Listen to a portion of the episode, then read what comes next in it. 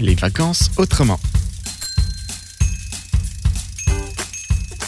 Ils traversent les régions en vélo, seuls, en famille ou en groupe. Ils tirent leurs bagages, se disent bonjour quand ils se croisent et le sourire se lit presque toujours sur leur visage. Mais qui sont-ils ces cyclotouristes qui passent par notre région Nous sommes allés à leur rencontre sur les voies vertes de Bourgogne-Franche-Comté.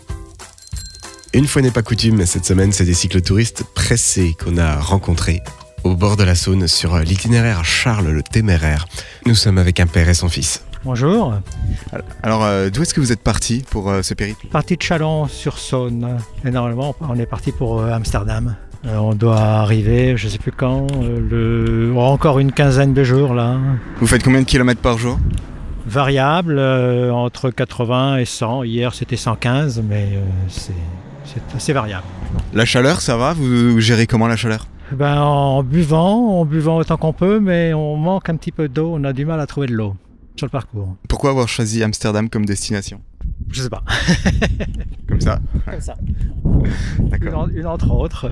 Entre autres. D'accord. Et il y a des voies vertes pour aller jusque là-bas ou euh, vous, savez, vous savez déjà le- l'itinéraire Oui, à peu près, oui, c'est à peu près tout, tout l'itinéraire. hein.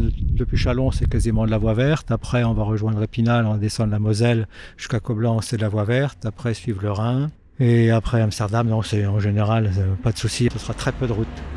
Et pourquoi avoir choisi le vélo pour euh, vous rendre là-bas ou pour passer des vacances C'est une habitude, un petit peu. C'est la première fois que vous partez en vélo Ah non, pas du tout, non, non, c'est mon troisième voyage cette année et tout. hein.